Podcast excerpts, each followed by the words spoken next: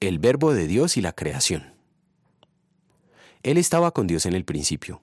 Por medio de Él todas las cosas fueron creadas. Sin Él nada de lo creado llegó a existir. En Él estaba la vida. Juan capítulo 1 versículos 2 a 4. Una de las primeras lecciones que aprendí en la escuela fue el significado de la palabra vida. No sabía leer ni escribir, pero por medio de gráficos que la profesora pegó en mi cuaderno, aprendí que la vida es nacer, crecer, reproducirse y morir. Esta misma enseñanza me fue repetida a lo largo de 12 años en el estudio de la vida, la biología. Pero el texto que hoy meditamos no trata de la vida biológica. Los estudiosos nos dicen que la biología significa estudio de la vida, del griego bios, que quiere decir vida, y logos, estudio.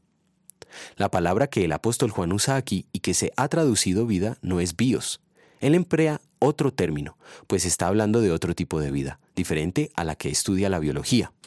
Aquí Juan habla de la vida que pertenece a Dios, la vida divina que Dios posee.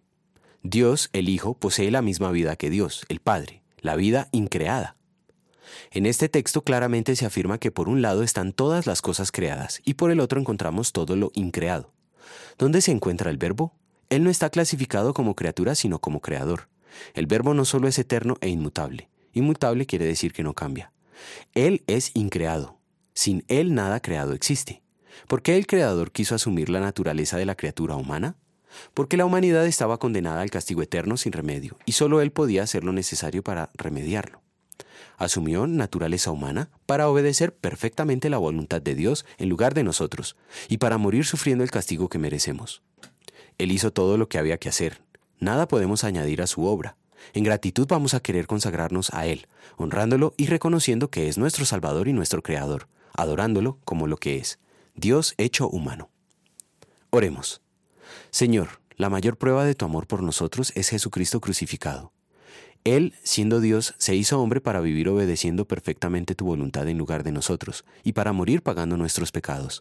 Sus llagas nos hablan de tu misericordia. Mi pecado cargó Él y así he sido perdonado.